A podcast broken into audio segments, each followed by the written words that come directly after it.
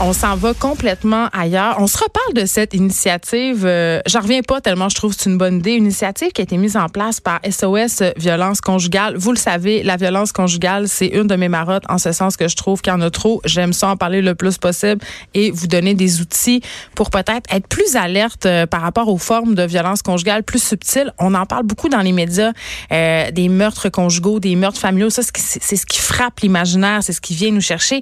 Mais tout ça, ça commence quelque part euh, t'en viens pas à faire un meurtre conjugal ou à tuer tes enfants du jour au lendemain. Du moins, j'ose croire que c'est l'exception. Et je vous parle de cette initiative euh, euh, qui vise les jeunes, plus spécifiquement des jeunes de 15 à 25 ans. C'est une initiative de scénario par texto. Et j'ai avec moi Claudine Thibodeau, responsable de la formation et du soutien clinique chez SOS Violence Conjugale. Bonjour, Madame Thibodeau. Bonjour. Premièrement, j'ai envie de vous dire bravo. Ben merci, je le prends pour toute mon équipe parce que c'est une ben, œuvre collective. Oui, ben OK, euh, parlons-en de cette œuvre collective là. Je veux juste expliquer pour les gens qui n'ont pas essayé cette application interactive puis je veux, je, vais dire tout en partant là, ça s'adresse aux 15-25 ans. Mais Sauf que on espère que ça va aller plus largement. Non, je pense que tout le monde euh, peut être visé. Euh, expliquez-moi comment ça marche votre. C'est pas une application, c'est un site web, mais comment ça fonctionne? Qu'est-ce que c'est? C'est en fait, ce qu'on a voulu faire, c'est expliquer aux gens en particulier les formes de violence. Quand la violence conjugale commence, quand la violence dans les relations amoureuses s'installe, c'est toujours avec des petits comportements très subtils, difficiles à saisir, difficiles à identifier. C'est pas boum, une claque ça gueule, Exactement, exactement. C'est des comportements de violence psychologique, de la manipulation, des choses comme ça, mais c'est très difficile à expliquer ça. Euh, c'est dur à mettre en mots. Alors, ce qu'on a choisi de faire, au lieu d'essayer de l'expliquer, c'est de le faire vivre aux jeunes. Donc, c'est des conversations. Il y a cinq scénarios différents, euh, des scénarios euh, que les jeunes peuvent rencontrer dans leur vie, c'est-à-dire euh, des choses très actuelles comme la géolocalisation des cellulaires, euh, comme euh, l'isolement, comme les pressions pour avoir des relations sexuelles. Donc c'est vraiment des, choses thèmes qui les touchent, qui les touchent et qui sont fréquentes. Et ce qu'on a fait, c'est des conversations, c'est un texto simulé et où la personne, au lieu d'être spectatrice, elle va être impliquée. Donc elle prend le rôle de la victime dans le scénario. Elle doit doit choisir les réponses. On va donner un exemple. OK, euh, c'est sur euh, l'adresse du site, c'est c'est pas violent.com. Là, vous vous rendez sur ce site-là et vous avez plusieurs euh, types de conversations. J'en choisis une. Être pris en sandwich. Là, s'affiche sur ma page un écran de cellulaire et là, ce qu'on se veut être un, exemple de conversation texto. Euh, on suppose que c'est mon chum qui m'écrit. Il m'écrit On fait quoi ce soir, babe? J'ai envie de sortir. Et moi, je lui répondrais dans ce scénario-là Ah, ce soir, j'ai un souper d'amis. Et lui me dit Ah pas à soir, cette maudite connerie-là. Et là, j'ai trois choix de réponse. Un, j'y réponds. C'est important pour moi. Deux, ça ne fait pas ton affaire. Point d'interrogation. Trois, je ne comprends pas ta réaction. Mettons que je réponds trois. Je ne comprends pas ta réaction. Là, la, conversation se poursuit et ça peut prendre plein de tangentes. Et à, la fin, on me demande est-ce que c'est de la violence ou pas? Et je vais vous avouer que même moi, dans certains cas, j'étais hésitante à dire que cette situation-là où un gars est juste pas content, juste, j'utilise à, à bon escient, est juste pas content que sa blonde ait un souper d'amis. Ben en fait, c'est qu'il est plus que pas content. C'est que dans le scénario, si vous voulez aller l'essayer, exactement, c'est c'est pas violent.com. Dans le scénario, il est pas juste mécontent, c'est qu'il utilise différents comportements. Des stratagèmes un peu le sentiment de culpabilité. C'est ça. Il, il, essaie de la culpabiliser. Il essaie de. Il y a des comportements pour la forcer à rester mm. avec lui. Donc euh, euh, au début, en fait, il veut essayer même. Il essaie d'y aller avec elle. Quand elle lui dit que ben, les chums seront pas là, il, lui répond que c'est sexiste. Euh, donc il utilise différentes stratégies pour euh, faire en sorte qu'elle choisisse de rester avec lui plutôt que d'y aller.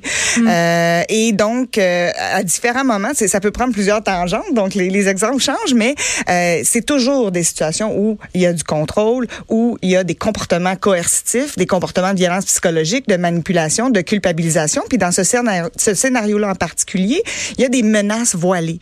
À un moment donné, il lui dit, écoute, ouais, ben là, si tu y vas, j'ai peur de faire des niaiseries. Mais ça, là, qu'est-ce que ça peut vouloir dire? Ben, c'est sûr qu'elle, elle, va, ben oui, elle, elle va s'imaginer le pire, hein? Elle va s'imaginer, si c'est quelqu'un, par exemple, qui est abstinent depuis un certain temps, elle va peut-être penser qu'il va consommer. Si c'est quelqu'un qui... Ah, moi, j'ai euh, pensé tout de suite, à, il va aller me tromper. Eh ben, ça peut être ça aussi. Des, des menaces pas claires comme ça, c'est très fréquent dans les situations de violence. Puis si elle lui dit, mais oui, mais tu m'as fait des menaces, il va dire, je t'ai rien menacé de rien. Ouais. Mais parlons-en de la violence euh, chez les jeunes, si vous voulez bien, Madame Thibodeau, parce que ça se manifeste... Euh, de façon différente, peut-être que chez des couples de personnes qui sont, par exemple, dans la quarantaine, euh, qui ont des enfants, ce sont souvent des relations naissantes. Je vous dirais que c'est pas si différent que ça. Non? En fait, plus ça change, plus c'est pareil. Il y a les moyens de communication qui sont différents. Ben, le cellulaire a changé la donne Ben, quand même. ça. Vous avez fait un sondage, les résultats sont très révélateurs. Mais ça a changé la donne, pas juste pour les jeunes, ça a changé la donne pour tout le monde. Euh, les cellulaires, un cellulaire, c'est un outil extrêmement performant. Euh, donc, il est performant pour nous aider dans nos vies quotidiennes, mais il est aussi performant pour permettre à quelqu'un de contrôler. Tu sais, par exemple, localiser. moyens, exactement, d'espionner. Il y a même, c'est facile même de patenter un cellulaire pour faire en sorte que la personne, on puisse euh, euh, l'écouter, même activer la caméra à distance. Il y a toutes sortes de choses qui existent. Ça, vous Et- le voyez là, chez SOS oui, oui. Violence Conjugale. on le voit, euh, on travaille euh, beaucoup avec nos partenaires des maisons d'hébergement parce que c'est un enjeu central. Quand une femme, par exemple, on la dirige vers une maison d'hébergement, mais avant même qu'elle arrive à la maison, il faut que l'intervenante des maisons soit outillée pour l'aider à désactiver ces fonctions-là sur son téléphone avant qu'elle arrive, parce que ça pourrait mettre la femme, ses enfants, mais aussi toute la maison d'hébergement en danger. Alors, euh, c'est des enjeux, oui, qui sont nouveaux, qui sont hautement technologiques, euh, mais où on n'a pas le choix de s'adapter. De la même façon, un cellulaire, autant ça peut nuire, mais ça peut aussi aider. Ça peut être une source de sécurité. C'est une façon d'appeler à l'aide facilement. Il y a des, autant il y a des stratagèmes qui peuvent permettre de contrôler, mais il y a aussi des applications qui sont en, en train de se développer un peu partout qui permettent de demander de l'aide plus rapidement. Euh, des codes qui envoient des, des textos à des personnes prédestinées d'avance. Donc, on, on peut utiliser un cellulaire pour faire des scénarios de protection aussi. Donc, c'est un outil performant dans tous les sens. Mais une, une place où ça a vraiment changé la donne, c'est qu'un cellulaire, ça fait en sorte que la victime est toujours accessible. Donc, au niveau du harcèlement. Au niveau du harcèlement, des, des obligations de répondre rapidement euh, quand il y a un message. Euh, vous savez, tu sais, auparavant, quand on n'en avait pas de cellulaire, là, le moment où on était dans l'auto entre le travail puis la maison ou en train d'aller faire une commission, on avait la paix pour vrai. Une victime de violence conjugale, c'était des moments où elle pouvait se retrouver, se ressourcer, se recentrer, refaire ses forces un petit peu. Tandis que maintenant, avec les cellulaires, les personnes sont vraiment disponibles tout le temps, même au travail. Ça peut causer des problèmes au travail. On Pourquoi a- ils lâchent jamais ces personnes-là? Parce que je veux pas dire ces hommes-là, parce qu'il y a aussi des femmes qui font du contrôle psychologique, du harcèlement et de la violence. Mais pourquoi ils lâchent pas? Ben, la violence, c'est ça. Tu sais, quand on est allé présenter la, la campagne à des jeunes dans un cégep cette semaine, euh, a Au souvent- Cégep Saint-Laurent? Oui, au Cégep Saint-Laurent, quand ils arrivaient au bout de l'expérience, ils disaient, quand on demandait justement est-ce que c'est violent, souvent ils nous répondaient c'est pas de la violence, mais c'est du contrôle. Mais c'est comme si on avait assimilé que quand on aime quelqu'un, euh, ça vient avec une certaine part de jalousie, de contrôle. Ça dépend pour qui. Hein? On, on se souhaite des relations égalitaires, puis il y a beaucoup de situations où c'est des relations égalitaires. Mais dans certaines situations, oui, il y a des personnes qui se permettent d'avoir, de gagner du pouvoir sur l'autre. C'est ça la violence. Le contrôle, c'est de la violence. Utiliser des comportements pour forcer quelqu'un à nous répondre, le faire sentir. Donnons des exemples. Ben par exemple, dans un scénario de harcèlement, forcer quelqu'un à nous répondre. Puis si la personne nous Pourquoi répond tu réponds pas, mettons? Tu, tu textes ça? Pourquoi tu me réponds pas? Qu'est-ce que tu fais? T'es où? Ben, demander qu'est-ce que tu fais, ça peut être innocent. Mais dire, tu me réponds pas, je gage que tu es avec ton ex encore, hein? Ça, ça devient violent. Tu sais, quand on utilise un comportement pour faire en sorte que l'autre personne soit mal à l'aise de ne pas avoir répondu, puis que la prochaine fois, elle soit juste une petite affaire plus stressée là quand le téléphone sonne.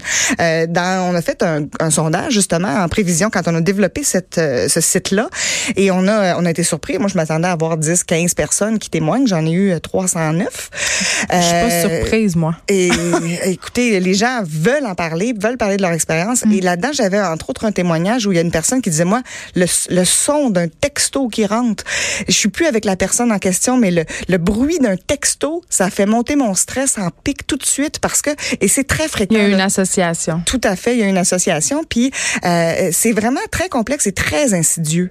Les violences, comme on présente dans la- l'application, c'est Mm. des violences qui sont subtiles. C'est des violences où on pourrait facilement se dire, ouais, mais c'est pas ça qu'il voulait dire, ou c'est pas. Et là, ça fait en sorte que euh, c'est complexe pour les victimes à reconnaître. Puis nous, avec ce site-là, ce qu'on espère, c'est donner des repères, donner des repères Une balise, genre, OK, ça, là, c'est pas normal. C'est ça, des repères pour que quand ça se passe, la personne soit plus en mesure de l'identifier. Puis comme elle est plus en mesure de l'identifier puis de voir clair un peu dans ce qui se passe, elle est peut-être plus en mesure aussi de demander de l'aide, d'en parler à quelqu'un, de dire je suis pas sûre de comment ça se passe dans ma relation. Je pense que j'aimerais ça prendre le temps de prendre un pas de recul puis d'y penser puis d'en parler. Puis euh, on est là aussi sur l'application, il y a la possibilité de nous écrire à SOS Évidemment, on est aussi toujours présente par téléphone 24 heures sur 24, 7 jours sur 7 euh, pour l'ensemble du Québec. Je vais donner le numéro, je me permets de le faire parce que c'est important. Donc 1 800 363 9010 24 heures sur 24 et c'est on peut s'en servir. On n'est pas obligé d'être sûr que ce qu'on vit c'est de la violence pour quelqu'un d'autre? Bien sûr, on peut appeler ou écrire pour quelqu'un d'autre pour demander des conseils parce que euh, c'est difficile quand on voit quelqu'un près de nous euh, dans ce qu'on suppose être une relation toxique euh, de regarder ça sans rien faire, mais d'un autre côté, tout le monde a le même réflexe de se mêler de ses affaires. Ben, je vous dirais qu'il y a plusieurs sortes de réflexes. Certains sont très compréhensibles, mais sont pas nécessairement aidants, comme par exemple de conseiller à la personne, ben tu devrais le laisser. Il faut faire attention on parce que c'est plus compliqué que ça. C'est très compliqué. Souvent, il y a des enjeux de danger.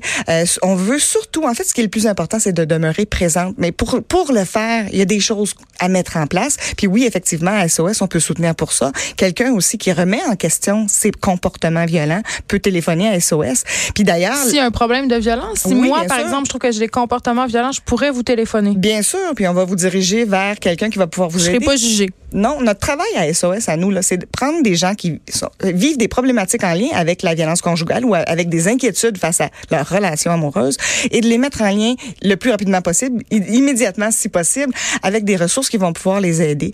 Donc euh, oui, on est on est on est très utile dans ces situations-là. Puis aussi l'expérience en ligne. Moi, j'encourage évidemment les jeunes à aller la voir, mais les adultes aussi, les parents. Ben, moi, je l'ai fait avec ma fille euh, de 13 ans et mm-hmm. on a eu une, superbe discussion euh, suite à ce qu'on a lu sur le site parce que je, dois l'avouer, c'est pas facile quand on est parent d'aborder ce type de sujet-là avec nos enfants, d'autant plus qu'ils commencent à avoir des relations amoureuses. Donc, tu veux pas faire peur, tu veux pas non plus associer les relations amoureuses à quelque chose de mal, mais en même temps, c'est sûr que c'était peurant. T'sais, on veut pas que nos gars ou nos filles se ramassent dans des relations où il y a de la violence. Tout à fait. Puis ça peut être autant informatif pour que nos enfants n'utilisent pas ce type de comportement-là aussi dans leur relation. Oui, ça va dans les deux sens. Exactement. Que pour ne pas, euh, pour qu'ils puissent en les reconnaître et nous en parler.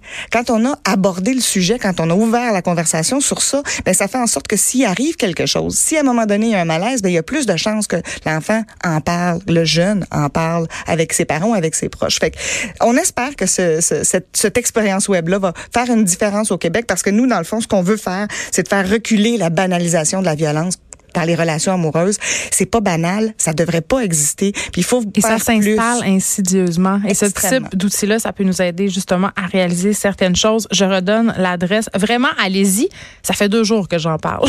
Donc vraiment, je trouve que c'est une initiative formidable. C'est pas violent.com. Faites-le pour vous, faites-le avec vos enfants euh, si vous en avez, si bien sûr ils sont en âge de comprendre. Merci beaucoup. Claudine Thibodeau, vous êtes responsable de la formation et du soutien clinique chez SOS Violence Conjugale. Merci. De 13 à 15, les effrontés. Cube Radio.